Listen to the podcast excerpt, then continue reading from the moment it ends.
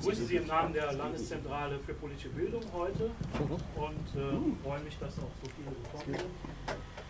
Wenn es gleich etwas wärmer wird, können wir auch auf dieser Seite das Fenster aufmachen, dann haben wir ein bisschen Luftzug. Müssen wir nicht die Klimaanlage anstellen.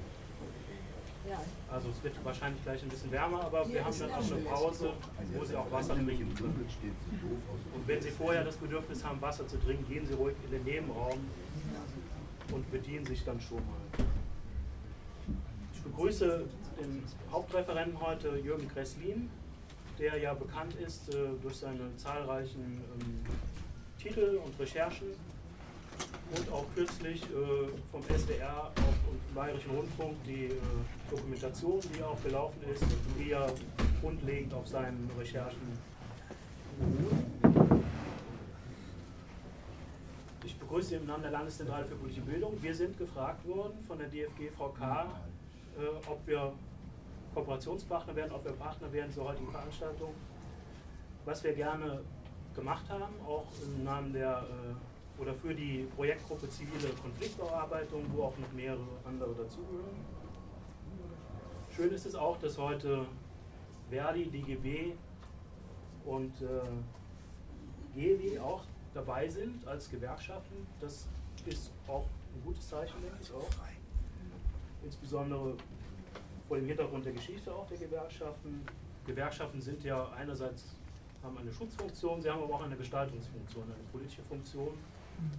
Und äh, bei den Gewerkschaften interessant, sie rückblickend in der Geschichte haben sie auch viele Dinge erkämpft, Arbeitszeit, etwa den 8-Stunden-Tag. Denkt man heute nicht äh, unbedingt dran, 10 Stunden würde man denken, aber der 8-Stunden-Tag, 19. Jahrhundert, wurde erkämpft und der wurde umgesetzt in Deutschland 1918 als Vereinbarung der Unternehmen und der Beschäftigten und äh, vor allen Dingen war zuerst die Schwer- und Rüstungsindustrie war da beteiligt oder betroffen. Acht-Stunden-Tag-Einführung später als Gesetz. Und später hat ja die IG Metall beispielsweise als größte Einzelgewerkschaft ähm, bei der Friedensbewegung war die auch beteiligt. Vor kurzem habe ich, das kann ich sagen, im Archiv noch ein, äh, eine Broschüre gefunden von der, von der IG Metall, zusammen herausgegeben mit der DFG VK interessant auch deswegen, weil ja auch der, zu dem Bereich, äh, Organisationsbereich der IG Metall gehören ja auch äh, Teile der Rüstungsproduktion. Insofern ist das sehr, sehr erfreulich, also dass auch die Gewerkschaften auch heute da sind. Begrüße ich auch herzlich. Helmut Eisert von der DFG VK Mainz und äh, Gernot Lennart, der nachher die Moderation übernehmen wird. Das heutige Thema wissen Sie wahrscheinlich ähm, haben vielleicht auch das Buch schon gelesen oder die Dokumentation sich damit beschäftigt. Insofern trotzdem umso spannender, vielleicht auch Neues nochmal zu hören. Das G36 deswegen auch in den Medien durch die illegalen äh, Exporte nach Mexiko. Und da auch die Frage, wie, wie es dazu kam. Da werden wir sicherlich auch was zu, zu hören, denn eigentlich ähm, müssen die Waffenexporte oder Kleinwaffen oder Kriegswaffen oder äh, Güter, die ähm, Kriegswaffen müssen genehmigt werden, 26.2 Grundgesetz von der Bundesregierung. Da ist beauftragt der Bundessicherheitsrat für große, also Leopard 2, Kleinwaffen, das ist alles, was man tragen kann. Das macht halt äh, in der Regel dann das Bundeswirtschaftsministerium oder das äh, von der Bundesregierung beauftragte, die beauftragte Behörde oder das Ministerium. Das ist auch mal interessant, auch nochmal hier gerade zu den Mexiko- Exporten hier weitere Details zu hören. Also insgesamt denke ich eine sehr informative Veranstaltung, die wir hören. Und abschließend möchte ich noch die Frau Roth-Ratter begrüßen, die auch als Abgeordnete des Landtags hier dazu gestoßen ist. Herzlich willkommen. Gut. Ah ja, ehemalige, ja, sind Sie. Ehemalige Abgeordnete bis zur letzten, bis März. Ja. Gut, herzlich willkommen und Herr Helmut Eisert wird auch mal einiges vorstellen. Ja,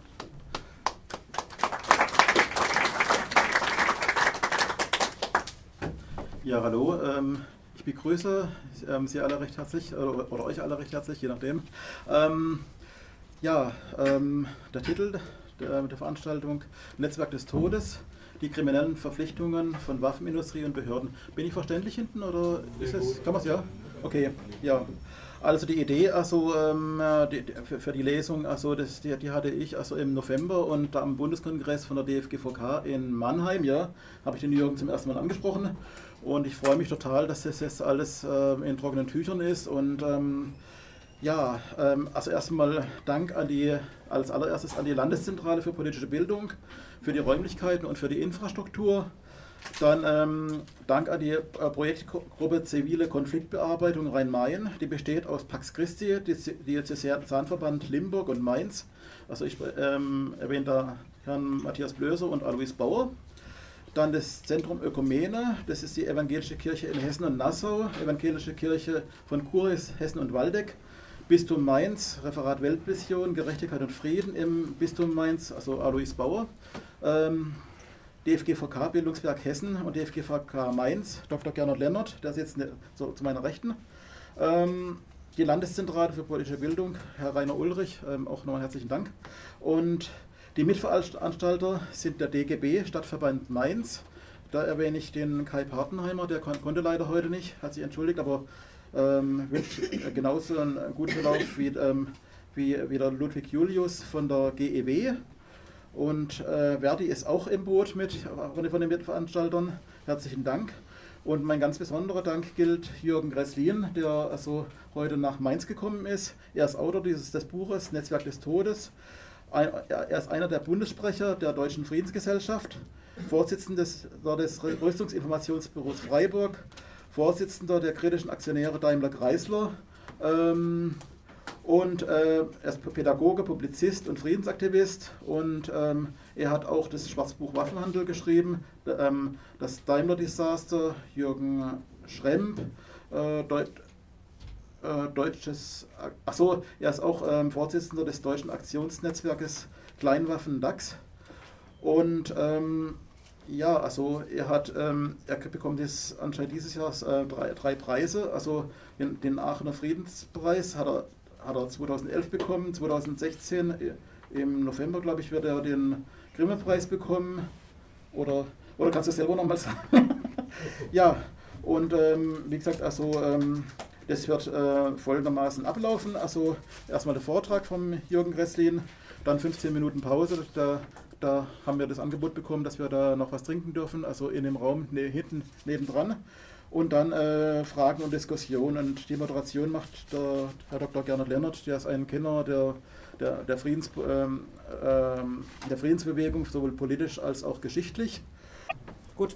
Ähm, ansonsten äh, übergebe ich einfach das Wort an Jürgen, der den, den nächsten Programmteil furios äh, wie gewohnt gestalten wird.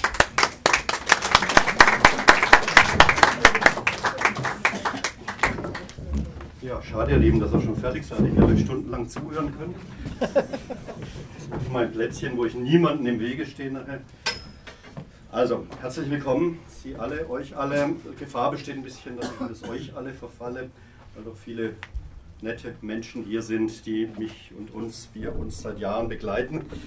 Ähm, herzlichen Dank, Herr Ulrich, für die netten Worte zu Beginn. Herzlichen Dank an die Landeszentrale für politische Bildung, dass wir hier sein dürfen. Eine wunderbare Räumlichkeit. Ja, herzlichen Dank der Projektgruppe Zivile Konfliktbearbeitung Rhein-Main. Und ich wollte jetzt alle vorlesen, aber das mache ich jetzt nicht nochmal, nachdem der Helmut das alles schon gesagt hat. Äh, bei der DFGVK bin ich selbst aktiv. Ähm, im DGB bin ich aktiv, weil ich Verdi-Mitglied bin und Personalrat für die GEW. Das ist auch irgendwie ein Teil meines Lebens. Ähm, und von daher ist es äh, eine sehr heimische Veranstaltung heute.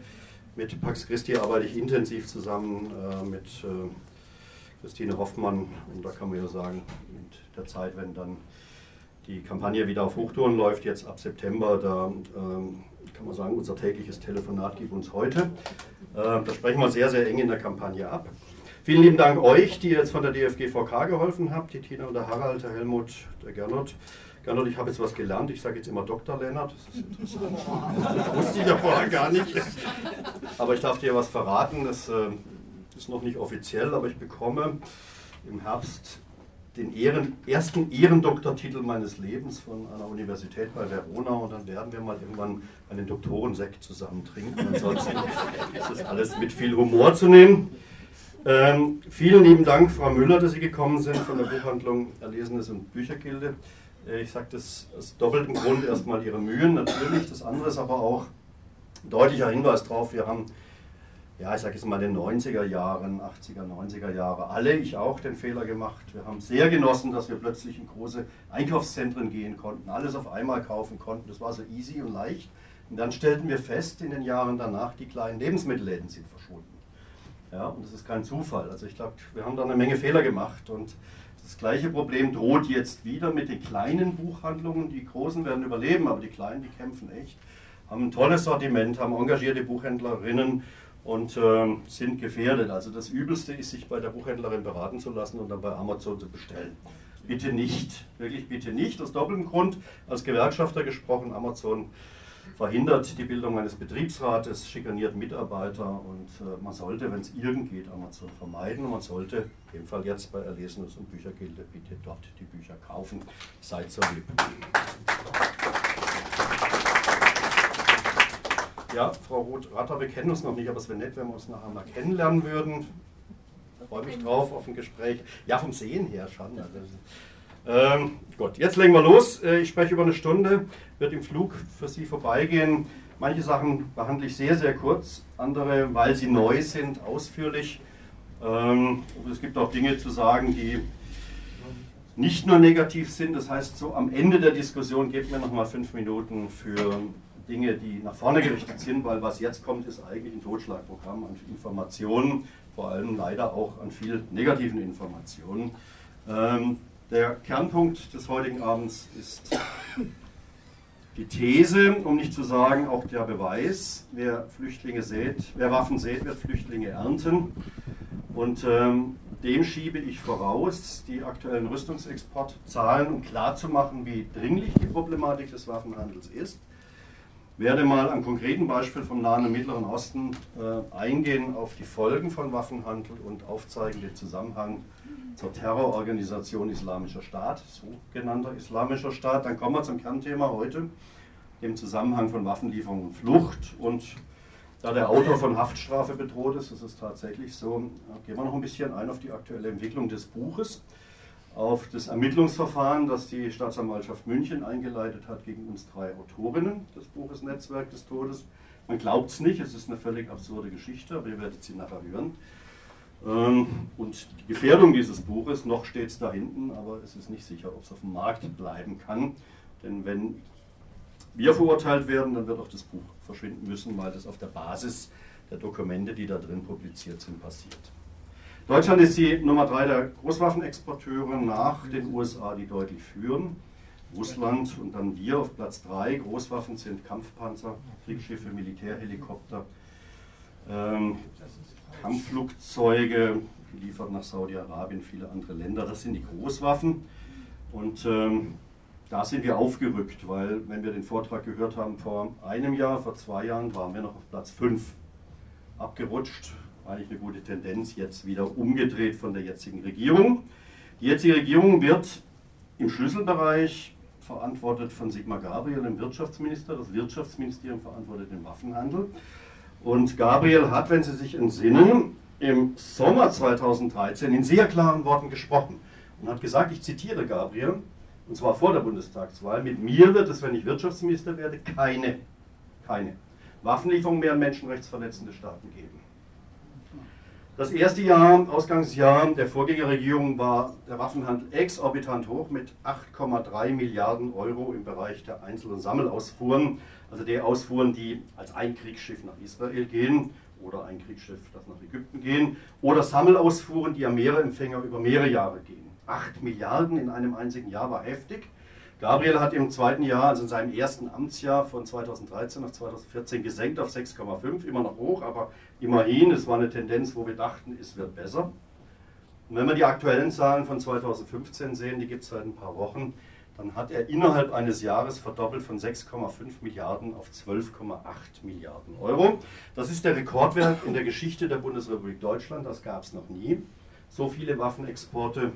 Und das Schlimme daran ist, es hat sich auch exorbitant gesteigert, die Waffenlieferung an menschenrechtsverletzende Staaten, an kriegführende Staaten, an astreine Diktaturen. Unter Sigmar Gabriel Ihr Guildpolitiker-Regel Nummer 1 sagt vor der Wahl das Gegenteil von dem, was du hinterher tust. Sage das nicht gerne, es gerne andersrum gesagt. Ähm, aber es ist leider so, und er steht da in einer langen Reihe von Wirtschaftsministern und auch Kanzlern, die Waffenexport gesteigert haben in den vergangenen Jahren, aber nie erreicht dieses jetzige Rekordniveau auf 12,8 Milliarden. Frage, offizielle Quelle? Offizielle Quelle? Das ist der Bericht der Bundesregierung, also sozusagen die Bundesregierung selbst sagt das. Vielleicht noch ein kleiner Hinweis darauf, dass die Rüstungsexportberichte immer kritisch zu sehen sind, weil sie eher Rüstungsexportverschleierungsberichte sind als äh, objektive Berichte. Aber wenn die Bundesregierung selbst schon das sagt, dann nehmen wir das einfach mal den Wert. Ansonsten, wenn wir dann die Werte überprüfen, beispielsweise, was gibt Mexiko an, wie viel G36 Gewehre wir bekommen haben, dann schwankt die Zahl in Mexiko zwischen 10.000 und 18.000. Der Regierungsbericht wiederum sagt 8.870. Ja, das ist eine große Differenz. Gehen wir noch in der Diskussion drauf ein, aber nehmen wir mal die Zahl der Bundesregierung. Welche Firmen im Großwaffenbereich, Airbus, Rheinmetall, ThyssenKrupp, Osmaffei, Wegmann und Deal, das sind die Big Five, die besagterweise Kampfpanzer, Kriegsschiffe und so weiter exportieren. Wohin? Das ist jetzt eine Übersicht der Kirchen, GKKE, Gemeinsame Konferenz Kirche und Entwicklung. Die geben auch einen Rüstungsexportbericht pro Jahr heraus, der ist aber für mein Empfinden wesentlich glaubwürdiger, weil der hat auch Fragen von Ethik und Moral und der hat auch den Aspekt der Menschenrechte drin. Sprich, wohin liefert Deutschland Kriegswaffen, dürfte aber auf keinen Fall Kriegswaffen liefern. Schauen wir uns die Länder an. Ägypten, Algerien, Brunei, Indien, Indonesien, Irak, Israel, Katar, Malaysia, Oman. Pakistan, Russland, Saudi-Arabien, Singapur, Südkorea, Türkei, Vereinigte Arabische Emirate und das sind nur die schlimmsten der Schlimmen. Also Mexiko taucht hier schon gar nicht auf, obwohl wir eine desaströse Menschenrechtslage in Mexiko haben. Laut Kirchen Menschenrechtssituation in all diesen Ländern schlecht oder sehr schlecht. Wie erfassen wir Rüstungsexport ist gar nicht so leicht. Ist das ein Rüstungsexport, wenn man einen Actros, ein Militärfahrzeug von Mercedes, liefert in ein anderes Land?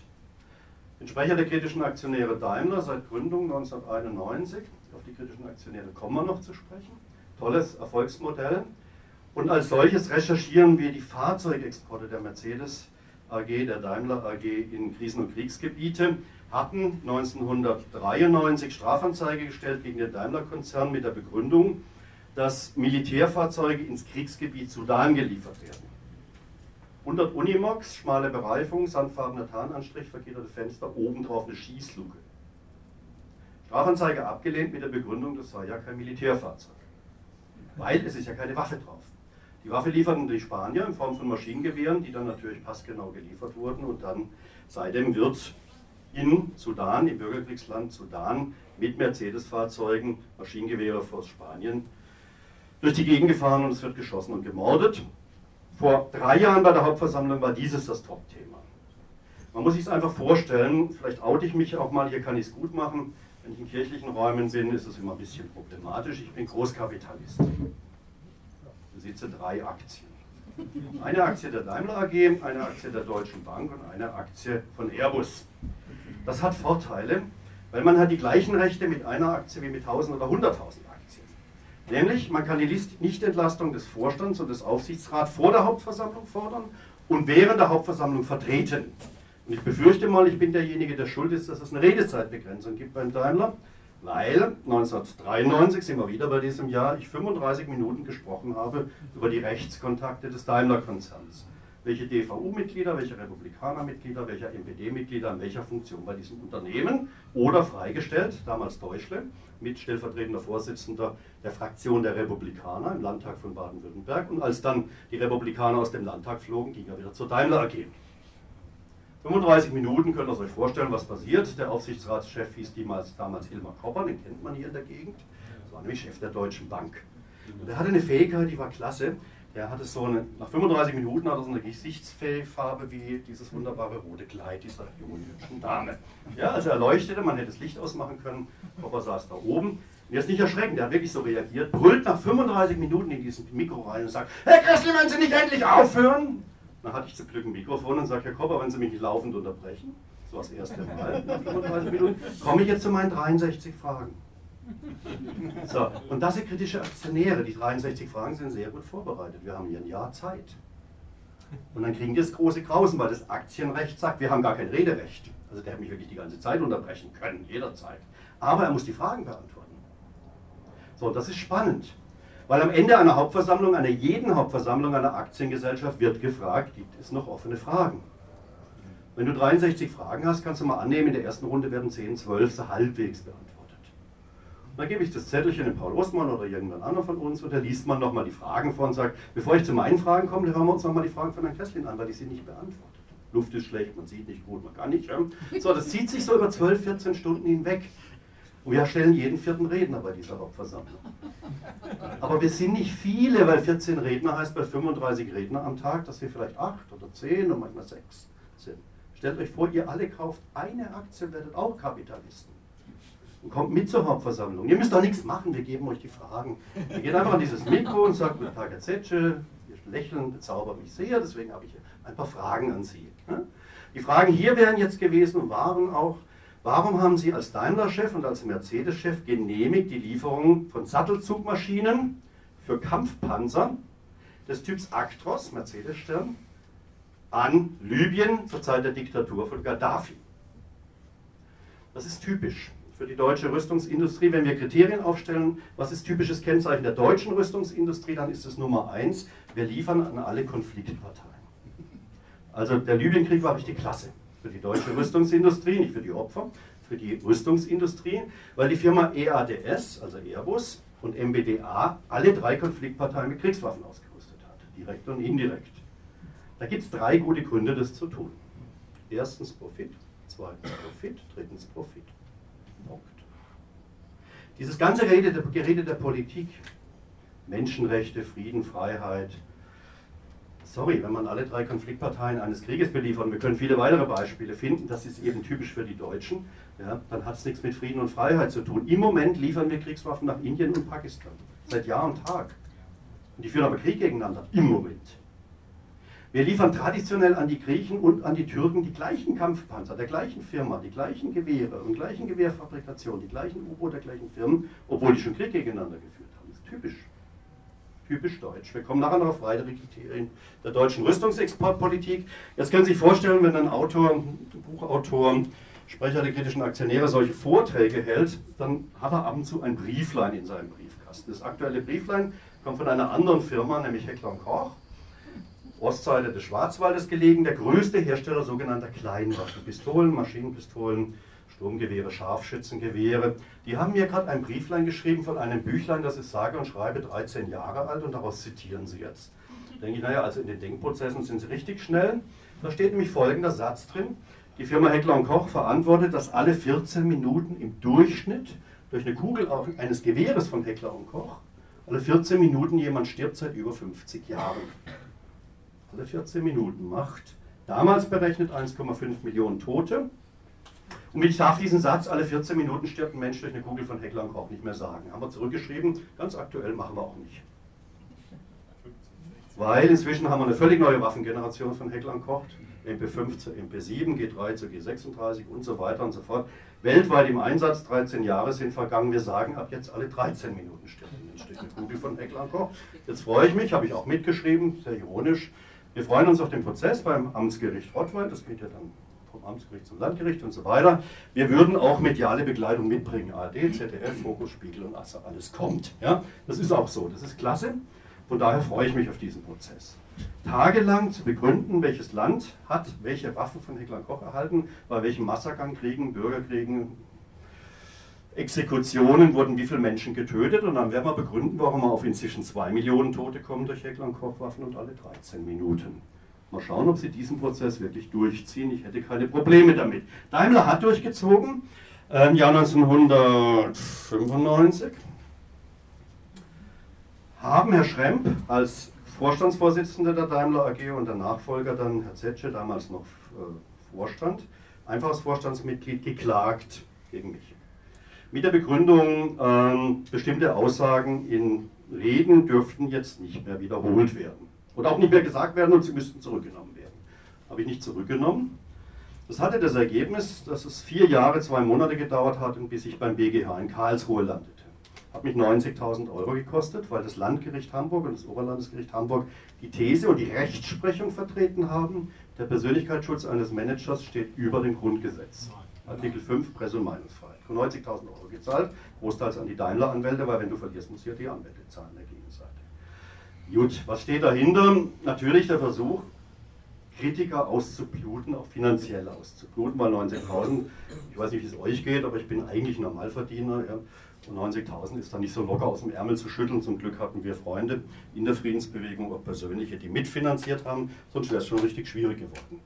Dann entschied der BGH in Karlsruhe, übrigens auf ganzer Linie und voll für uns, ja, es gibt ein Grundgesetz, ja, es gilt, ja, es steht über allen anderen Gesetzen und, das war das Entscheidende, damit darf der Artikel 5 von Presse- und Meinungsfreiheit nicht ausgehebelt werden. Das, darum ging es uns, nicht um die Aussagen. Die waren banal. Hat er am Schremm-Rücktritt gesagt, er ist zum Rücktritt gedrängt und genötigt worden. Das interessierte damals nach drei Wochen schon niemand mehr, mich auch nicht. Ja. War halt ein Live-Interview in SWR-Fernsehen und das war das für ihn wichtig. Aber hätte das Urteil anders gelautet, dann wäre es uns allen ganz schön dreckig gegangen, nämlich dann wäre es darum gegangen, dass wenn irgendwas passiert an einem Tag, wir nur den Konzern kritisieren dürfen, aber nicht namentlich Vorstand oder Vorstandsvorsitzender. Da wir gewonnen haben, geht es jetzt weiter. Ihr dürft also, wenn ich mal ganz üble annehme, annahme, es geht irgendwo ein Atomkraftwerk, es gibt einen Unfall, dann dürft ihr nicht nur sagen, es ist jetzt der Atomstromkonzern so und so schuld, sondern auch der Vorstandsvorsitzende, weil er diese Politik betreibt und namentlich nennen. Jetzt mache ich eine Aussage auf der Basis dieses von Daimler versteckt auf einer militärischen Homepage gezeigten, es gibt es gar nicht offiziell das Bild, eine Aussage, die mir vor 1998 wahrscheinlich sofort wieder einen Prozess eingetragen haben. Ähm, der Daimler-Konzern hat mehr als 150.000 Fahrzeuge des Typs Unimog geliefert an schlimmste menschenrechtsverletzende Staaten. Beleg Daimler selbst. Nämlich militärische Website, Unimox Military Unit Sold verkauft an Syrien, denken Sie an Syrienkrieg, Libyen, denken Sie an Libyenkrieg, Kuwait, Irak, Irakkrieg, viele andere Kriege. Das heißt, Daimler liefert an Staaten, die Menschenrechte verletzen, schlimmer noch auch an verfeindete Staaten. Das sind wir wieder beim alten Punkt. Anfrage, die ich gestellt habe in den 80er Jahren zur Rüstungsexportpolitik von Helmut Kohl. Warum hat Daimler genehmigt von der Bundesregierung 4000 Fahrzeuge geliefert an den Irak und 4000 an den Iran? Zitat, Kohl-Regierung zur Stabilisierung des Gleichgewichts in der Golfregion. Ja, das gilt bis heute. Übrigens fällt mir ein, die Prozesse waren 2005 bis 2009, also vier Jahre und zwei Monate, bis wir ihn gewonnen haben. Aktueller Rüstungsexport Royal Saudi Air Force. 72 dieser Kampfflugzeuge geliefert an Saudi-Arabien. Was ist in Saudi-Arabien? Für eine Regierung dran? Salafitisches Herrscherhaus, Wahhabismus. Wir haben vier Standbeine des Wahhabismus weltweit. Boko Haram im Norden von Nigeria, der IS, der Islamische Staat im Norden des Irak, Taliban, Al-Qaida, Afghanistan, Pakistan und Saudi-Arabien. Die ersten drei genannten sind Terrororganisationen aus unserer aller Sicht, denke ich. Die vierte ist eine befreundete Regierung der Bundesrepublik Deutschland, die seit Jahr und Tag mit Kriegswaffen an der Macht gehalten wird, Frauen verfolgt, Oppositionelle verfolgt, Christinnen und Christen verfolgt. Zum Beispiel erklärt, öffentlich erklärt, dass er vom Islam zum Christentum konvertiert wird, öffentlich exekutiert. Einer Frau wurde öffentlich die linke Hand und der rechte Fuß abgehackt, Kreuzamputation, weil sie Bibeln transportiert hat. Diese Regierung halten wir an der Macht. Damit sind wir beim zweiten Kriterium der deutschen Rüstungsexportpolitik. Bitte fragen Sie mich nicht, warum das so ist, weil ich es nicht nachvollziehen kann. Ich kann es nur sagen, nämlich die an der Machthaltung, die Unterstützung von Diktatoren und Repressoren die Christinnen und Christen systematisch seit Jahr und Tag verfolgen. Da gibt es so zwei Parteien im Bundestag, die tragen ein C im Namen. Ich hatte neulich mal eine Podiumsdiskussion mit einem C. Nee, ich glaube, steht für was. Also eigentlich steht es ja für was anderes. Ich hatte ganz anders argumentiert. Ich habe gesagt, äh, bei der Podiumsdiskussion, nachdem dieser Christdemokrat solche Waffenexporte immer noch gut hieß, sagt, jetzt streiche ich Ihnen mal das C im Namen. Sie sind jetzt für mich kein Christ mehr. Dann hat er gerade gesagt, aber der Bundessicherheitsrat macht eine ganz tolle Leistung. Der Bundessicherheitsrat ist ein Gremium, was es nur in Deutschland gibt, weltweit einmalige Rechtsprechung. Kanzler, Vizekanzler und sieben Minister entscheiden in geheimer Sitzung, wohin Kriegswaffen gehen. Und zwar besonders brisante Kriegswaffen. U-Boote nach Israel, Kampfflugzeuge nach Saudi-Arabien. Völlig undemokratisch. Und nachdem er das gut fand, habe ich gesagt, dann streichen wir das D jetzt auch noch. Nennen Sie es nur noch Unionist. Ja, war er sehr erfreut, wir hatten eine lebhafte Diskussion miteinander, haben uns noch die Hand gegeben zum Abschied, aber das war es dann auch. Ein Gerät, die Rüstungsindustrie spricht nie von Waffe, von Kriegswaffe, ein Gerät, was sich sehr gut auf dem Weltmarkt verkauft, ist der Kampfpanzer Leopard 2, Nachfolger des Leo 1. Hergestellt in München und in Kassel von Kraus Maffei Wegmann, also der Kampfpanzer selbst.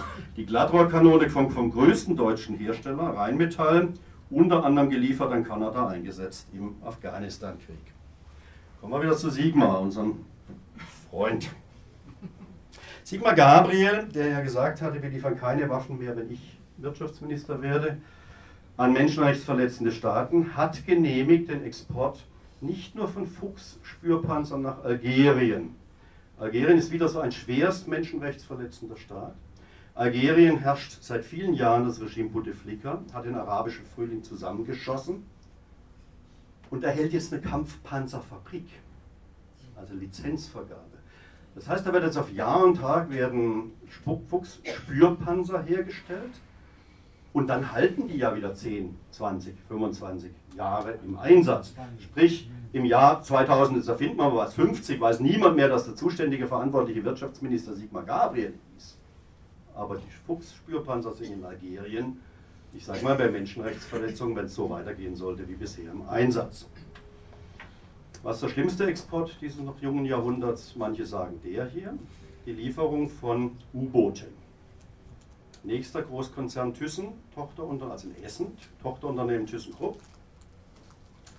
In Hamburg, Beteiligungsgesellschaft HDW Rohwaldswerke Deutsche Werft in Kiel stellt U-Boote her. Falls Grüne unter uns sind, Öko-U-Boote. Nämlich Brennstoffzellen. Das ist aber nicht so schön, weil diese Brennstoffzellenantriebe nicht der Ökologie wegen verwandt werden, sondern weil sie kaum noch ortbar sind. Das hat eine militärische Funktion. Hier haben wir eines dieser ersten drei Kriegsschiffe, die geliefert wurden. Jedes U-Boot für rund 500 Millionen Euro an Israel. Und warum der tödlichste Export? Weil auf diesen deutschen U-Booten die Atomwaffen der Israelis stationiert sind. Bezahlt hat der Steuerzahler, nicht Israel. Wann wurden Sie gefragt, ob Sie zustimmen, dass drei U-Boote geliefert werden nach Israel? Das äh, nicht. Rani. Kann man, kann man sagen, eine U-Boot-Spende. Ja, wir sind humanitär tätig, würde die Bundesregierung wahrscheinlich sagen. Wir unterstützen befreundete Staaten. Man sagt übrigens ganz arg aufpassen auf Sprache. Ja? Man sagt nie Opfer. Man sagt nie zerschossener Kopf, geborstener Brustkorb. Man sagt Kollateralschaden bei den Militärs. Werbesprache Heckler und Koch, optimal geeignet zur Liquidierung von Weichzielen, gemeint Menschen, Soft Targets. Ja? Und hier ist es genauso, wir liefern an befreundete Staaten. Israel ist keine Demokratie. Überfällt Nachbarstaaten, wird auch bedroht von Nachbarstaaten. Ja? Keine Frage. Was aber wäre, wenn der Iran, der Israel bedroht, Israel, das den Iran bedroht, jetzt wirklich in den Krieg rutschen würden und der rote Knopf würde gedrückt werden in Israel, dann würden von den deutschen U-Booten aus die Atomraketen abgeschossen und Teheran von einem Tag auf der anderen, Nagasaki und Hiroshima im Kopf, von der Landkarte verschwinden zu lassen. Aktuelles Bild von mir geknipst im Hafen von Kiel. Wenn ihr in Kiel ankommt am Bahnhof, dann geht ihr 300 Meter, das seid ihr an der Kieler Förde und könnt auf der anderen Seite die aktuell im Bau befindlichen Fregatten und U-Boote sehen. Das ist ein U-Boot, das geht nach Ägypten. Da sind wir wieder bei diesem Satz, weil diese U-Boote werden geliefert an Ägypten, an die Türkei und an Israel. Die sind verfeindet miteinander. Stabilisierung des Gleichgewichts in dem Fall im Mittelmeer. Das ist das aktuelle U-Boot ausgeliefert im Januar, das größte aller Zeiten. Hier hat der deutsche Steuerzahler noch ein Drittel gezahlt, wieder an Israel. Und das ist eine aktuelle Fregatte im Bau, und zwar nicht das Zollboot vorne, sondern im Hintergrund. Das sieht man hier noch mal ein bisschen besser. Das ist die ganze Fregatte, die geht nach Algerien. Alles unter Sigmar Gabriel jetzt. Keine Waffenlieferung an menschenrechtsverletzende Staaten, sagt er, de facto praktiziert das Gegenteil. Der Bundessicherheitsrat entscheidet in geheimer Sitzung. Und im Nachhinein erfahren Sie Abgeordneten, dann wissen wir es. Das ist jetzt mal ein Beschluss aus dem Februar diesen Jahres, nämlich die Lieferung einer Fregatte des Typs MECO nach Algerien von ThyssenKrupp Marine Systems im Wert von fast einer Milliarde Euro. Bei der Rüstungsindustrie wird richtig Geld verdient. Es geht um was. Wir landen ja auch bei diesen 12,8 Milliarden der Ausfuhrgenehmigungen, wohlgemerkt in einem einzigen Jahr. Wohin wird geliefert? Nach Algerien. Ein einziges Beispiel, ich bin Mitglied von Amnesty International. Man kann das nachlesen in den Menschenrechtsberichten über Saudi-Arabien, über Algerien, über Katar, über Oman, über Ägypten und so weiter. Es gibt Amnesty national wie international Berichte heraus. Ich kann es ein bisschen platt sagen, es wird ein Speiübel, wenn man sich in die Situation der Menschen versetzt, denen das angetan wird, wozu wir Hilfe leisten. Also Menschenrechtslage in Algerien. Die Behörden schränken die Rechte auf Meinungs- und Vereinigungsfreiheit, Versammlungsfreiheit ein, lösten Demonstrationen auf, schikanierten Menschenrechtsverteidiger, Frauen wurden diskriminiert, Migranten diskriminiert, misshandelt, ausgewiesen, Todesurteile verhängt, töteten die Sicherheitskräfte 2014 zahlreiche Angehörige bewaffneter Gruppierungen. Das ist ein befreundeter Staat. Das ist ein Staat, der mit der Bundesrepublik Deutschland sozusagen Außenpolitik betreibt und Wirtschaftspolitik aktuell. Kommen wir zu meinem Hobby. Seit 30 Jahren, darauf habe ich mich spezialisiert, als Soldat der Bundeswehr seiend in der Hand gehabt und mich geweigert zu schießen. Auftrag war, schieße einem Chinesen zwischen die Augen. Das war die Kopfschussvariante dieses Tages. Dann habe ich gesagt, das mache ich nicht, kenne keine Chinesen und habe auch kein Feindbild China.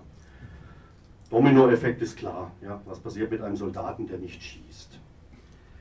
Das ist eine Studie, die kennt viele von euch. Ich will sie trotzdem nochmal betonen. In aller Kürze von 100 Menschen auf den Kriegsschauplätzen sterben, zusammengefasst 63 Prozent durch Gewehre. Das ist der entscheidende Punkt.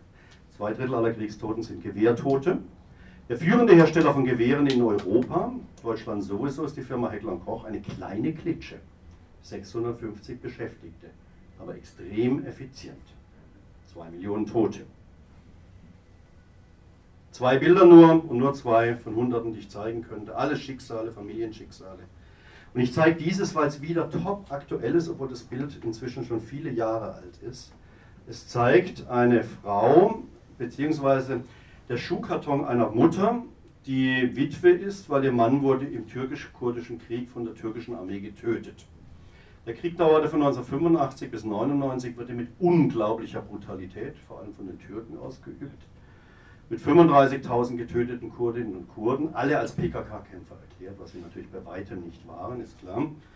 Die Mutter sagte auf meine Frage hin, ich würde, weil ich Opfer biografiere, Opfer eine Stimme geben, ich würde nicht nur gern Sie sprechen, sondern ich würde auch die Angehörigen sprechen. Dann kam diese Schuhschachtel. Diese Schuhschachtel heißt, das waren Mama und Papa, das waren meine Söhne.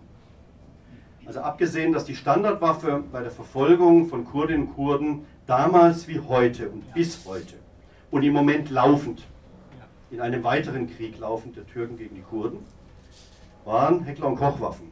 MP5, G3 und HK33. Die Standardwaffen, die in der Türkei in Lizenz selbst gefertigt werden. Und ich war in der Türkei fünfmal in Türkisch-Kurdistan, der Gernot hatte darauf hingewiesen, und zwar zu einer Zeit, als Shizre wieder aufgebaut war. Shizre ist eine Kleinstadt nördlich von Diyarbakir. Und wenn ihr jetzt ins Internet geht, euch ganz einfach Google und Bilder und Shizre eingeben, dann habt ihr wieder eine völlig zerstörte Stadt. Wenn ihr euch Bilder anschaut vom Altstadtkern von Diyarbakir, der zentrale, sozusagen zentralen Stadt der Kurden, zerstört. Von der türkischen Armee Kulturgut zerstört. Wir reden ja immer über die bösen IS-Kämpfer zu Recht, die in Syrien zerstören. Dass die Türken auch Kulturgut im Südosten der Türkei zerstören, nämlich bei den Kurden. Den Kurden ist in den Medien kein Ding. Es ist überhaupt kein Ding. Das Schisre wieder zerstört ist, interessiert, Entschuldigung, kein Schwein. Außer natürlich uns, Friedensbewegung, Menschenrechtsbewegung, Entwicklungshilfe, Kirchen und so weiter, Gewerkschaften. Aber in den Medien habt ihr wahrgenommen, dass jetzt im Moment ein Krieg tobt der türkischen Armee gegen Kurden? Warum soll nicht berichtet werden? Warum wird nicht berichtet? Das hängt mit diesem Deal der Kanzlerin zusammen, mit Erdogan, dass die Menschen, die Flüchtlinge abgeschoben werden sollen, die Griechenland erreicht haben, zurück in die Türkei. Man kann aber nur in die Türkei abschieben, wenn es nicht ein Kriegsland ist, sondern ein sicheres Empfängerland. Also verschweigt man uns den Krieg im Südosten. Wenn ihr kurdische Organisationen habt hier, in Mainz, ladet sie bitte ein in diesen Raum, lasst sie mal berichten, was im Moment passiert. Und dann ladet vielleicht mal in der nächsten Runde zu einer Podiumsdiskussion auch mal Abgeordnete eines Deutschen Bundestages, warum sie diese Verschweigungspolitik betreiben. Das ist ausgesprochen spannend.